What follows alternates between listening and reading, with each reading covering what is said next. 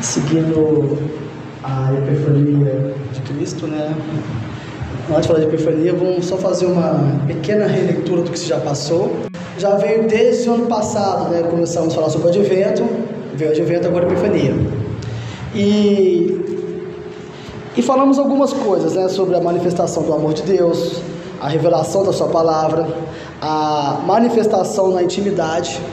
E, e hoje, como é a gente fala da epifania na transfiguração, pelo texto que nós lemos hoje? Como é que Cristo ele se transfigura em nós e através de nós e por meio de nós. E algumas, vamos pegando alguns detalhes, né? Eu poderia citar aqui alguns exemplos de epifania, eu estava conversando com o nosso pastor, tempo atrás, sobre um personagem da Bíblia que ele poderia dar uma aula de epifania para nós. É, se ele tivesse aqui nesse momento, ele poderia falar: oh, deixa que eu falo sobre epifania, eu, no caso, eu teria que passar o microfone para ele, que teria que aprender, que é Moisés. Ele, com certeza, foi uma das pessoas que teve muitas, muitas, como posso dizer, muitas experiências de epifania, é, ao ponto que Deus se manifestou com ele através de uma planta. Entendeu? Eu fico até imaginando como é que ele chega e fala para o faraó, eu vou libertar o povo porque uma planta mandou você me liberar. Então, é muito é muita viagem, eu fico vendo essas coisas e eu começo a viajar nessas coisas. E, e também Elias também, né? Assim como Abraão, são os três personagens do Velho Testamento que eu vejo que tiveram mais momentos de epifania. Desde, principalmente Moisés na tenda da revelação, Abraão quando foi chamado por Deus para poder sair da terra, ir para outro lugar, e depois refazer tudo de novo. Moisés, na tenda da revelação, foi o momento ápice para mim da epifania. É, eu poderia ensinar sobre epifania ao contrário de Moisés, porque Moisés ele falava com Deus literalmente dentro de uma cabana. Eu poderia falar assim: olha, eu tenho uma experiência de orar e sentir que eu estou falando sozinho. Eu tenho uma experiência de orar e de achar que as minhas orações não são ouvidas por Deus. Então eu tenho uma experiência que eu posso ensinar de contrário à epifania. Eu tenho uma, eh, eu posso ensinar a ser insistente, mas essa sensação que Cristo estar presente em tal momento é um pouco diferente. Então, epifania é literalmente isso, é a manifestação, mas não só a manifestação, a certeza que Deus está neste lugar, que Deus está presente ali, se manifestando em, em tal, em tal ocasião, então em tal ação. Eu poderia dizer, Deus está presente aqui nesse momento, lógico, Ele é onipresente, mas a presença manifesta dele, aí já são outros 500 a ser discutido. E como já foi lido né, no Monte da Transfiguração, ali foi um, eu acho que o momento mais, que eu posso dizer, mais claro e evidente de uma epifania, ao ponto que Pedro, ele não estava entendendo nada, ficou todo bobo e falou: O que, que eu faço? Eu faço uma tenda para você, uma feliz, me ajuda aqui que eu faço. Eu não sabia mais o que fazer. Nesses momentos também eu acho que combina conosco também, porque às vezes nós não conseguimos entender a a presença de Deus, o que Deus tem para nós, o que Deus quer de nós, e aí nós nos preocupamos às vezes, né, no, no, nosso grupo de debate lá da igreja, qual que é o sexo dos anjos. Então, é, é meio Pedro mesmo, entendeu? Assim, umas coisas completamente bizarras, imbecis, mas tem muita coisa boa para poder fazer, porque Pedro ele viu o próprio Deus se manifestar no, no filho dele, naquele exato momento veio Elias, veio Moisés e naquele, naquele outro lugar aonde se cumpriu também uma promessa de Deus feita a Moisés, que ele conheceria a Terra Santa, mas por conta do pecado dele no deserto, Deus falou: "Você não entra aqui". Mas só que Deus ele não deixa de cumprir a sua promessa, pois aquele exato momento do Getsemane, onde Moisés se transfigurou ali também juntamente com Cristo, é exatamente onde é a Terra Santa. Ou seja, Moisés morreu, mas a promessa se cumpriu na vida dele. Então, ou seja, há promessa para se cumprir na nossa vida, que são as promessas de Deus. Às vezes você vai morrer, mas a sua geração vai ver a promessa que, que Deus fez para você. Então, começa por aí. E a manifestação, principalmente, ela vem no amor de Cristo. Ela vai vir. Ô Taxinha, você pode me ajudar com o Thiago, por favor, querida? Valeu. Aí, o que acontece? Vamos lá. É, a manifestação do amor de Cristo. O rosto ali ele resplandecia como o sol, e as suas roupas tornavam branca como a luz. Você vê isso lá em Mateus 17, fala isso, versículo 2. Não precisa colocar não, Vitória, mas só estou só passando mesmo aqui. E, e nesse evento da transfiguração, a, tá melhor para você agora, gente? Valeu, desculpa aí, gente, tá melhor agora, né? É, nesse evento da transfiguração, é, um pouco antes aqui, eu vou lembrar, eu lembrei de uma conversa com o Gabriel, que a gente falou uma vez sobre cristofania, sobre alguns exemplos. E, e literalmente é mais do que uma cristofania agora, é o próprio Cristo manifesto na, na questão literal da palavra. No evento da transfiguração, Cristo se manifestava é, no escondido, mas debaixo da sua natureza humana. Ele continuava sendo manifesto, ele continua sendo Deus. Não há, como, não há uma separação de Cristo homem Cristo Deus. É Cristo. Ele é homem, ele é Deus. Então, ele é a manifestação em carne, é a manifestação física do próprio Deus, porque ele é Deus. Começa por aí. É... E ainda, que nós ainda não costumamos pensar como é que isso pode acontecer, porque o pai ele, ele compartilhou a sua glória com o filho ali, mas algumas alguns aspectos que nós podemos imaginar dessa questão toda. O que, que a gente pode falar sobre isso? É uma manifestação do amor. Literalmente, nós já sabemos que o maior ato de amor de Cristo foi morrer por nós. Já é por aí. Mas antes disso, ele nascer também já foi um ato de amor, porque ele abriu mão da sua glória para poder estar aqui conosco. Ele abriu mão da sua riqueza para poder ser pobre como a gente. Ele abriu mão de ser Deus, mesmo continuando sendo Deus, mas está no, lá na, no, no tempo fora do nosso tempo, para poder entrar no nosso tempo. Resumindo, ele saiu da sua eternidade para o nosso tempo, para nos tirar do nosso tempo e levar para a sua eternidade. Essa, essa foi o momento de Cristo. E ele nascer já foi algo humilhante, porque para Deus se tornar homem, ele tem que se rebaixar, literalmente. Vamos entender. Ele é um ser divino, perfeito, e ele se tornou homem literalmente. O nascimento dele já foi algo humilhante. É, ele, antes de nascer, já estava sendo algo humilhante, porque estava tendo que fugir. Ele foi refugiado indo para o Egito. No meio do caminho, teve que nascer no meio de animais. Então, tudo já começou por ali. O amor, o amor de Deus, o amor de Cristo já começou no seu nascimento. Depois disso, teve a vida dele no Egito, foi para é, foi para gente, isso, agora esqueci agora no lugar. O que que pode vir de bom de Nazaré? Foi para Nazaré. Ele veio de, foi para Nazaré e ali ele teve a sua vida. É, o filho do carpinteiro. É, eu já escutei alguns teólogos de prosperidade dizer que Jesus era um milionário, ele era um carpinteiro, e naquela época carpinteiro era uma profissão rica, não sei aonde, mas tudo bem. Ele falava que ele, o que, que eu escutei? Que era até o jumento zero quilômetro, né? Que eu escutei de um pastor, mas deixa isso para lá. É, então, ele se humilhou por nós. A vida dele foi uma humilhação. Então, o ato de amor dele começa na humilhação. Cristo é a manifestação do amor, porque ele se humilhou. E ainda ele se entregou por você, se entregou por mim. É, no, na carta de Paulo aos Coríntios, capítulo 5, se você pegar do 17 em diante, fala o seguinte: olha, é, pega do 21 para falar a verdade, fala que ele que não tinha pecado, se fez pecado para que nele você fosse justificado. Ele ia falar assim para você. Então, ou seja, a manifestação do amor dele também é poder te justificar. Por quê? Justiça de Deus, você vai para o inferno. É a justiça de Deus. A justiça de Deus, eu vou para o inferno. Até falei esse dia, foi no grupo, foi esse de ontem. Eu falei, galera, se Deus me mandar para o inferno, vou falar, ok, você foi justo. Porque a justiça dele é aplicada na minha vida é minha condenação. Mas, porém, tem um ato que chama graça, que é o que vai me salvar. Se eu sou salvo pela graça, se eu sou condenado é pela sua justiça. E também temos o Espírito Santo dentro de nós que nos testifica isso e que nos dá a certeza da nossa salvação. Entretanto, a justiça de Deus sempre vai ser a condenação. E no momento que a justiça de Deus se manifesta, vamos entender uma coisa. Existem dois estágios: salvo e não salvo. Não há meio termo. Eu falei isso com vocês já. Não há meio termo. Ou é salvo ou não é salvo.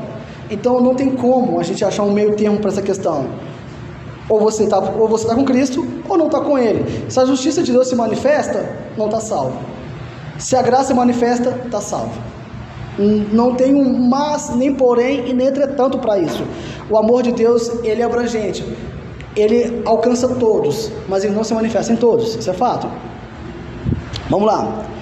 Cristo simplesmente abandonou sua felicidade pela tristeza, a saúde pela dor, o sofrimento pela literalmente o sofrimento da sua pobreza e morte, ele recebeu isso em troca da sua salvação. Sabemos que Cristo fez isso tudo igual a nós, exceto no pecado. O que, que acontece? É, como fala que Cristo ele sofreu todas as tentações que nós sofremos como homem, exceto no pecado. O pecado também esteve à porta de Cristo a poder tentar ele. Prova disso que Satanás, no monte, que Jesus estava no monte fazendo seu jejum, tentou provar a Deus. É uma, é uma das provas. E também dentro da sua vida, desde o início. Ele sofreu tentações, ele sofreu provocações e ele resistiu tudo. A diferença é o seguinte: até quando você consegue resistir, é, mostra a sua santidade. A questão é que Deus, ele, que Jesus resistiu a tudo, até morrer, sem pecar ainda. E literalmente ele foi humilhado, foi literalmente espancado, para falar a verdade, porque nós oito de chicote lá e mesmo assim ele não pecou. É, ele poderia ter mandado a pessoa que estava chicoteando ele para um lugar bem quente, mas não mandou. Poderia, ele amou essa pessoa ainda. Eu fico imaginando como é que é a situação. Você vê as pessoas te humilhando, te espancando, expondo você ao maior ridículo que você poderia imaginar e ainda fala, perdoa. Eles não sabem o que está fazendo. Isso é um ato de amor de Cristo. Ah, ah tá ali, gente. Que legal. O pessoal tá, tá bem chique hoje, né? Ah, vamos lá. Vitória, então vamos para a segunda etapa, querida. A manifestação da revelação de Cristo pela palavra. De Gênesis a Apocalipse, a Bíblia aponta para Cristo. Em todo momento. Você vai passar pelos livros históricos, pelo Pentateuco, pelos livros poéticos, pelos profetas menores e maiores, nos evangelhos principalmente, mas a Bíblia fala, só, só fala de Cristo. Não há um meio da Bíblia que não seja para Cristo. A Bíblia aponta para Cristo em todos os momentos. A Bíblia é sobre Cristo, a Bíblia é para Cristo. E a Bíblia é por Cristo. Não tem outra outra função da Bíblia a não ser que seja Cristo. Ou é Cristo ou é nada. Então só temos apenas uma direção na Bíblia: Cristo. E a, e a Bíblia fala de Cristo em todos os momentos, principalmente na saída do Éden, que fala da semente da mulher. Já foi a primeira profecia ali que eu falei na minha, na minha, antiga na minha última pregação, que eu falei com vocês, que foi aonde o diabo colocou uma dor de cabeça enorme em Deus, desculpa, contra Deus, uma dor de cabeça no diabo, que deixou o, o cão sem sono. Porque quando falou que da semente da mulher ia nascer o Messias, qualquer bebê que nascesse, ele podia pensar: pô, é esse, é esse. Até que vai um profeta e, e dá um alívio para ele: fala, olha, a virgem vai nascer, vai conceber o, o filho de Deus, vai vir de uma virgem. Aí deu um pouquinho de calmaria para o cão, mas na plenitude dos tempos a calmaria dele acabou. Ah, Vamos lá. Eis que apareceram Moisés e Elias falando com Jesus. Essa parte é muito importante. É, você tem um legislador da, da lei, que é Moisés, e você tem, para muitos, é, não uma questão de intimidade, né, mas dos feitos e dos ensinos, o maior profeta que já esteve nessa terra, que é Elias, que no qual ainda o seu discípulo, foi Eliseu, fez o dobro dos milagres de Elias. E agora eu estou na dúvida se foi Elias ou Eliseu que mesmo morto ainda ressuscitou uma pessoa. Acho que foi Elias. Oi? Foi Eliseu. O último, o último milagre de Eliseu foi morto. Ressuscitou uma pessoa ainda. Então, começamos por aí. É, só colocar aqui que o ventilador está um pouquinho avacalhadinho comigo. Pronto. Quando a Bíblia se revela em nós, primeiramente a gente tem que entender uma coisa. É, tem uma frase que eu falo que é o seguinte: primeiro a Bíblia, depois a minha opinião. Primeiro a Bíblia, depois aquilo que eu acho.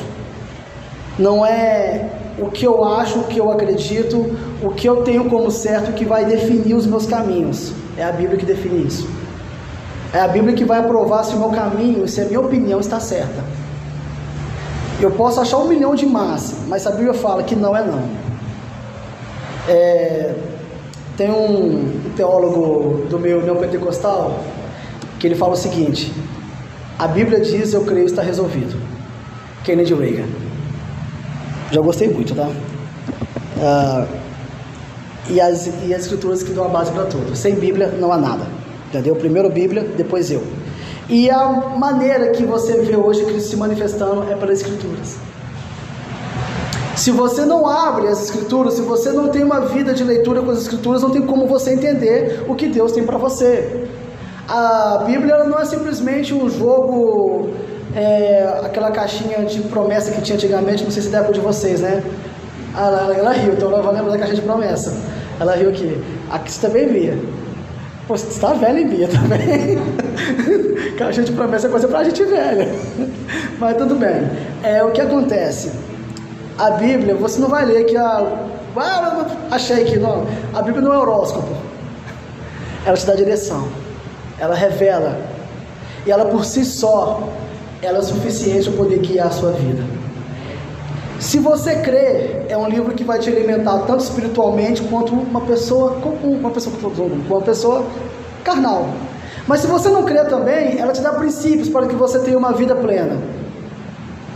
É algo assim que numa discussão que estava tendo, para você ver o tanto que a Bíblia, ela, ela, os princípios delas, ela está presente até na vida de quem não crê. Numa discussão, eu pensei com o cara, meu filho, tudo bem então, já que a Bíblia não serve para nada, casa com sua irmã. Aí ele, que isso e Davi tá pegando pesado. Não, casa com sua irmã. Você já conhece ela, já conhece o caráter dela, conviveu com ela. Não, mas não dá não. Dá, casa com sua irmã. Se a Bíblia não serve para nada, casa com ela. Aproveita. Já conhece o caráter dela. Sabe por quê? Nós estamos tipo naquela vibe do filho pródigo. Nós queremos tudo aquilo que é bom moralmente do que o pai tem para oferecer. Mas aquilo que nos confronta, nós rejeitamos. E rejeitamos até o próprio pai também. Nós queremos só ver aquilo que é bom. Então, se você for para qualquer esfera da sociedade, todo mundo tem um pouco de senso moral de acordo com a escritura. De acordo com ela. Porque ela te dá direção. Se não tem Deus, se não tem Bíblia, não tem nada. Imagina, com a Bíblia, o mundo já tem esse caos sem ela, eu fico imaginando que vai ser tipo The Walking Dead. Se alguém assistir, vai ser tipo aquilo mais ou menos. Mas ao invés de com zumbi, é com humanos mesmo andando normalmente, um matando o outro. Então a Bíblia dá essa segurada boa. Senso de justiça. Para quem é muito fã de Karl Marx, principalmente o Sermão da Montanha. Velho, quem é Karl Marx? O Sermão da Montanha humilha Karl Marx, gente. Humilha o cara. Antes de ter Marx na vida, já tinha o Sermão da Montanha. Embora o, o, discurso de justiça dele eu acho maravilhoso, embora eu não goste dele, mas eu apaixonei com o discurso de Marx. Sou apaixonado pelo discurso dele. Vamos lá. Então a Bíblia, ela, ela é mais atual que o jornal de amanhã, como diz Billy Graham. A Bíblia por si só é muito atual. Ela se manifesta sobre a sua vida. E não há nada mais importante nesse mundo do que você entender que você tem um manual de instruções Perfeito. É, vou fazer contar uma historinha aqui, mas é uma história, ela não é real, de que eu aprendi com uma pessoa que eu sou apaixonado. Ela chama Edna, Edna de Souza. Ela é uma pedagoga, uma pastora muito abençoada, esposo, esposa de um grande amigo meu. Ela me contou uma historinha, eu era adolescente. E nessa época foi quando eu estava apaixonado pelas escrituras. E ela aproveitou essa época que eu estava apaixonado e começou a atacar mais coisas em mim. E foi indo. E ela me contou uma história que eu achei muito fantástica. História é a seguinte: um rapaz, ele ganhou um bilhete premiado. Ele ganhou um bilhete premiado. E nesse bilhete premiado era um cruzeiro, ele tinha direito a ficar alguns dias no navio. E eu acho que esse cara era mineiro, eu sou mineiro, ele levou comida na, na mochila para poder comer no navio. Só que a comida dele foi acabando. E ele não tinha dinheiro. E ele estava morrendo de fome, não comia nada no navio. E ele já não sabia mais o que fazer. Ele via lá, roubava um pão de queijo um prato do outro, roubava uma coisinha ali, comia alguma coisa, até que ele chegou no capitão e falou assim: Olha, eu estou morrendo de fome, me ajuda, eu não sei mais o que fazer. Aí o capitão falou assim: Deixa eu ver o seu bilhete. Ele pega o bilhete e olha: Meu querido, aqui está o Open Food, você tem direito a comer tudo. E, e foi exatamente no último dia que ele estava nesse navio. O que, que essa história quer dizer para nós? É a própria Bíblia. O navio é a vida. Você é o cara que ganhou o bilhete premiado. O bilhete é a, é a sua Bíblia, que você não lê e você deixa tipo, de se alimentar daquilo que vai sustentar você a vida inteira. E você passa às vezes necessidades, dilemas, complicações por não escutar a voz de Deus. E a maneira que Deus tem para poder se manifestar hoje é pelas Escrituras. Ele se manifestou por meio dos profetas, por meio dos apóstolos, hoje é pelas Escrituras. É assim que vai se manifestando. E literalmente, vamos voltando aqui lá para o Monte das Oliveiras. Esse é o centro. Esse é o centro das Escrituras. Se você olha para ela todos os dias, Todos os dias elas revelarão a Cristo. Pode aprender algo a mais aqui e prosseguimos. Para conhecermos a Cristo, precisamos das Escrituras. Lógico que toda fonte teológica é importante. É mais do que essencial e mais do que importante. É bom que você leia pensadores, leia comentários bíblicos, leia estudos, compre livros, isso é muito importante. Mas sem a Bíblia, todos esses comentários não servem para nada. Não tem utilidade nenhuma. Não tem utilidade eu querer entender Calvino se eu não sei quem é João Batista. Não tem necessidade de eu entender quem é Jacob Arminius se eu não sei quem é Jesus Cristo. Não tem necessidade. Conhece a Cristo, conhece as Escrituras. Depois vamos para cima. E por cremos e defendemos as Escrituras, que são a palavra de Deus, vale lembrar que João, discípulo íntimo de Cristo, nos ensina que, no princípio, Cristo era palavra, e a palavra estava com Deus, e a palavra é Deus. Você vê isso lá em João 1.1. É, tem uma Bíblia, eu acho que, se eu não me engano, acho que o Jaime tem ela. Ou se for o Jaime, o Jaime Pai deve ter, que é a Bíblia cronológica ela começa em João 1:1. Ela é muito legal. Você tem ela, né? Posso?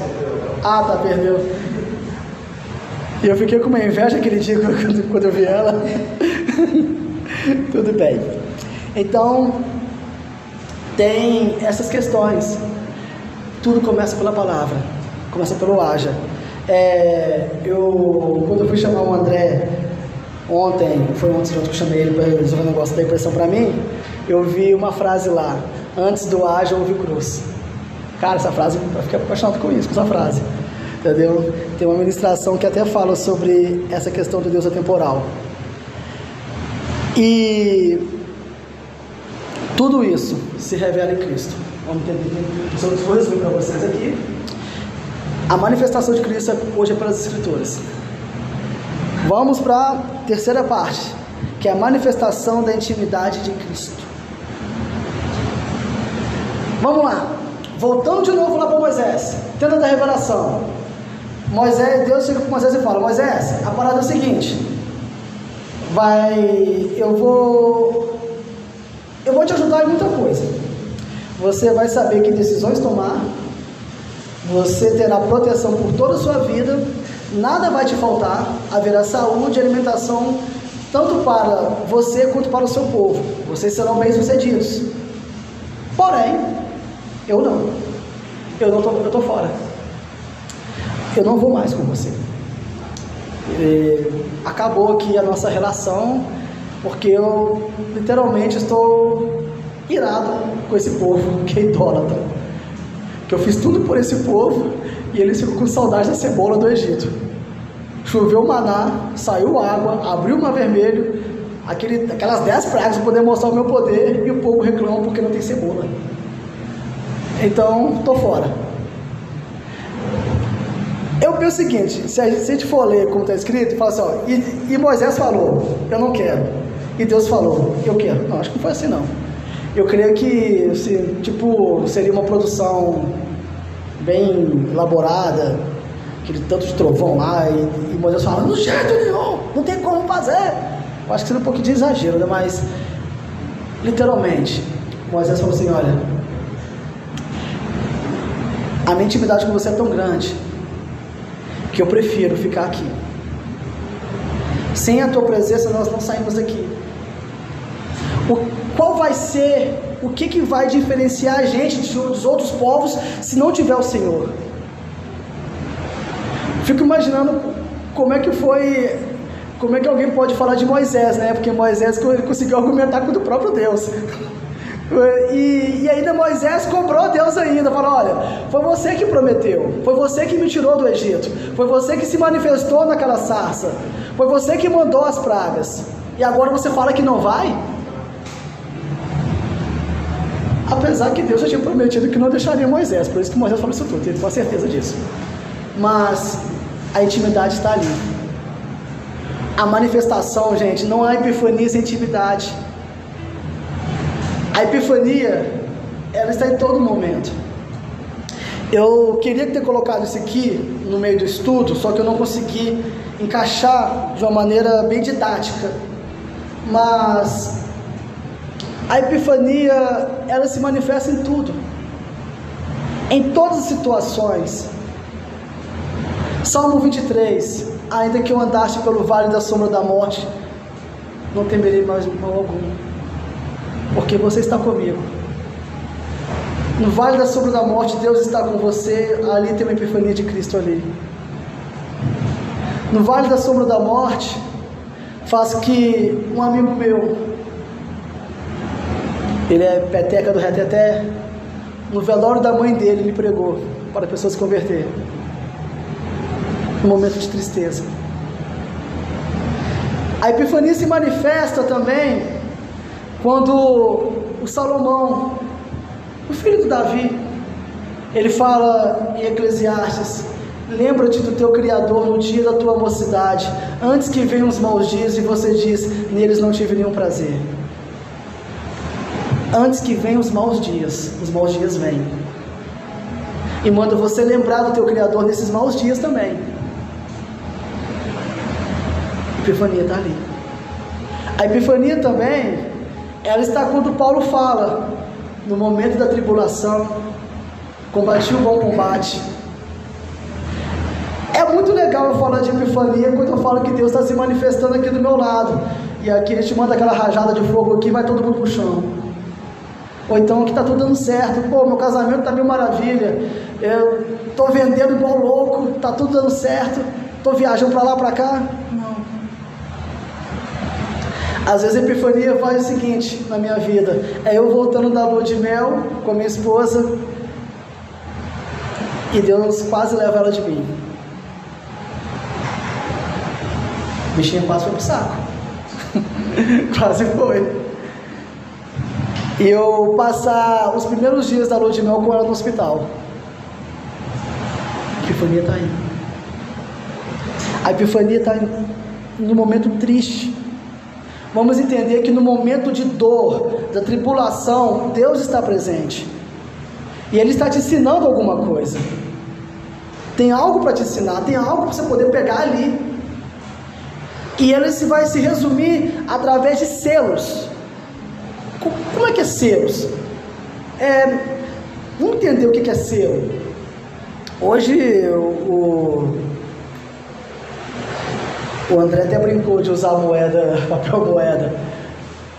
Antigamente tinha carta selada né, nos correios. Hoje não tem mais carta selada. Hoje deve ter, eu não sei se existe ainda mais. Mas tem e-mail, WhatsApp, várias maneiras de você fazer sua comunicação. Mas o que acontece? Na Bíblia fala sobre selo em, em vários momentos. É, vamos colocar aqui, Daniel na cova dos leões, selaram a pedra. Ninguém remove isso aqui para poder e deixa o cara com os leões lá. Passa o imperador, ele escuta Daniel, opa, você está vivo ainda? Estou. Retira o selo. Uh, Esther, o rei também selou a carta. Esther faz o, rei voltar atrás, rasga o selo. Jesus na tumba, mete a argila, taca o selo, põe dois soldados lá e pronto. Vem um anjo, retira o selo. Livro da vida. Quem é digno de abrir os selos? Essa aí é, já vai um pouco mais de escatologia e milenismo. Ninguém na terra, Jesus já tinha subido. Ninguém no céu, não tinha chegado. João chora. Aí o João, eis aqui o Cordeiro de Deus, a raiz de Davi, o leão de Judá, digno de abrir os selos, abriu o seu selo da vida. E como é que se manifesta na igreja? Efésios, sobre a igreja está selado com o Espírito Santo da justiça. Isso ninguém tira.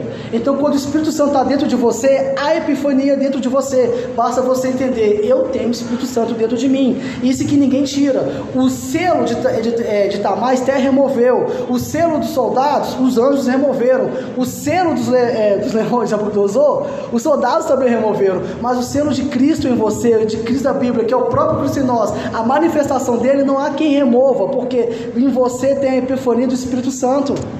Você tem que estar dentro de você. Vamos lá. É, vou passar aqui porque já estamos já quase encerrando já, gente.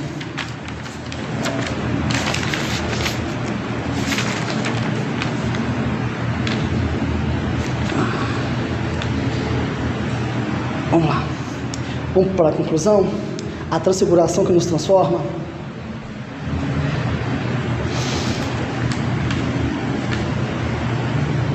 O resultado de expormos esse amor é essa revelação, essa intimidade.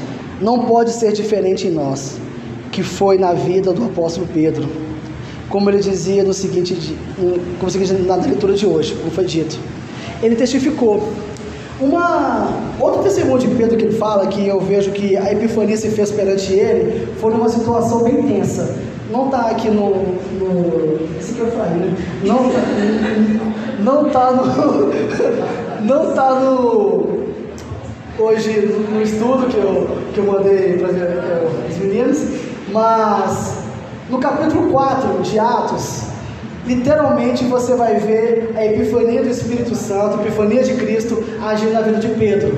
E numa situação completamente tensa. Por quê? É muito legal, tenta imaginar, estou com o Vitor aqui na minha frente, e, e o Vitor está com alguma enfermidade.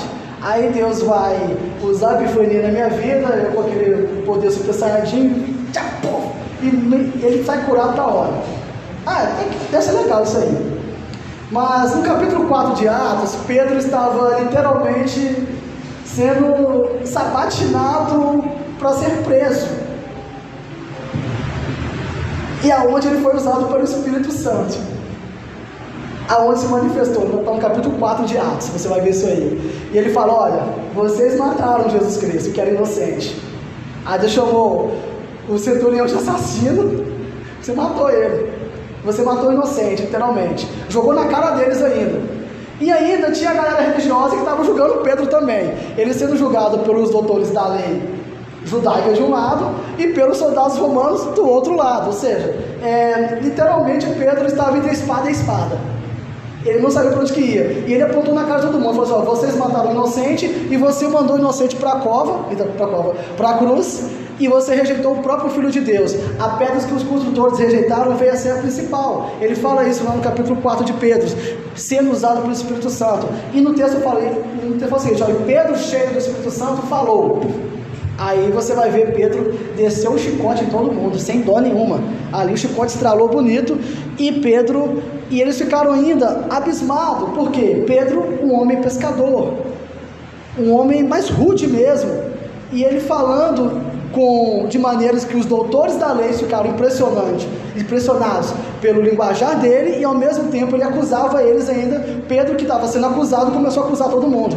Foi a primeira vez que o réu passou a ser o acusador, entendeu? E o acusador virou o réu no mesmo tribunal. Apesar que isso hoje está sendo comum, mas é, foi algo assim, completamente fantástico nesse capítulo 4 de Pedro, capítulo 4 de Atos. Depois vocês leem, que vai fazer muito bom para vocês.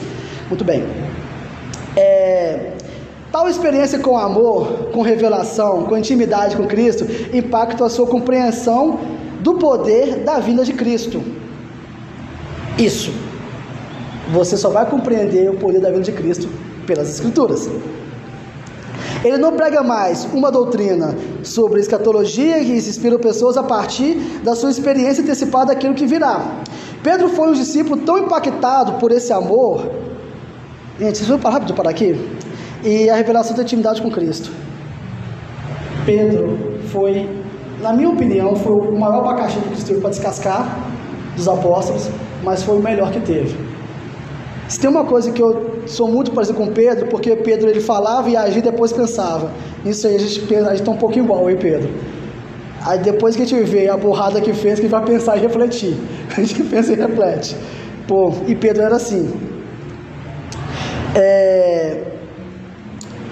Deixa eu ver onde eu parei aqui. Lembrando, achei. Pronto. Hoje, Pedro, você pode servir a igreja de Deus e dar a sua vida em fé ao seu amado. Ah, Pedro, o amor de Cristo impactou Pedro ao ponto que ele passou por vários estágios. Ele quis que Jesus não só lavasse o pé, mas com o corpo dele todo. Depois ele falou que morreria no lugar de Cristo. Depois ele negou a Cristo. E depois disso tudo, Cristo apareceu para Pedro de novo que todo mundo conhece: Tu me amas, tu me amas, tu me amas. E depois, Pedro entendeu o amor verdadeiro de Cristo após essa Cristo aparecer para ele, ao posto que realmente ele morreu por Cristo mesmo. É, quando ele falou que ele morreria por Cristo, ele não mentiu, ele só estava com medo. Depois, literalmente, ele morreu de cabeça para baixo, como é dito. Não sei se é evidência que ele morreu exatamente crucificado de cabeça para baixo ou não, mas ao, ao que diz, ele morreu dessa forma que ele quis morrer de uma maneira que fosse mais humilhante que seu próprio Deus. Vou colocar algumas coisas práticas aqui para gente poder encerrar. Comece hoje essa aventura, hoje meditando do amor de Deus, da glória de Deus, para encontrar e unir de uma maneira só os sofrimentos de Cristo por você. Comprometa-se a meditar cada vez mais nas Escrituras, pois elas vão testificar Cristo manifestando em sua vida. Comprometa-se a partir de hoje a cultivar uma relação com Cristo, de investimento e intimidade com Ele dia a dia. E seja humilde. Dê um passo de cada vez, aproximando-se aos poucos de Cristo. Deus conhece o seu ritmo. Eu não posso cobrar que você tenha o mesmo ritmo que o outro tenha.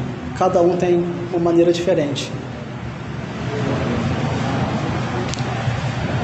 Vamos concluir aqui.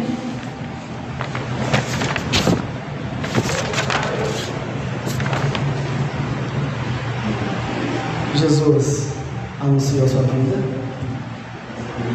foi apresentado por meio dos profetas, se manifestou na plenitude dos tempos e hoje, pelo Espírito Santo, pela Escritura, testifica a nossa vida.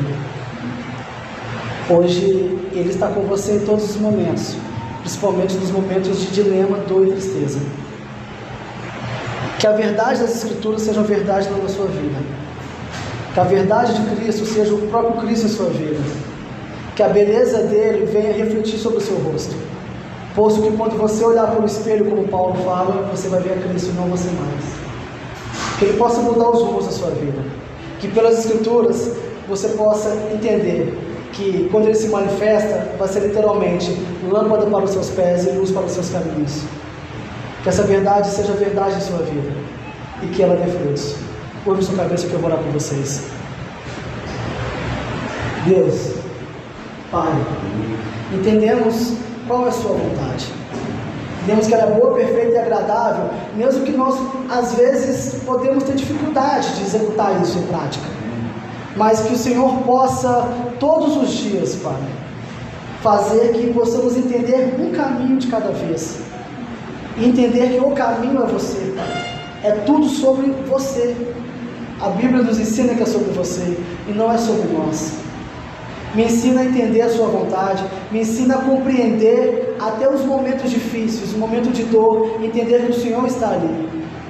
Pode doer na minha vida, mas eu posso entender, Pai, que é o Senhor que está moldando o meu caráter, forjando a minha vida para que eu possa, Pai, estar na plenitude. Pois a tua palavra diz: aquele que começou a boa obra há de aperfeiçoar no dia do Senhor.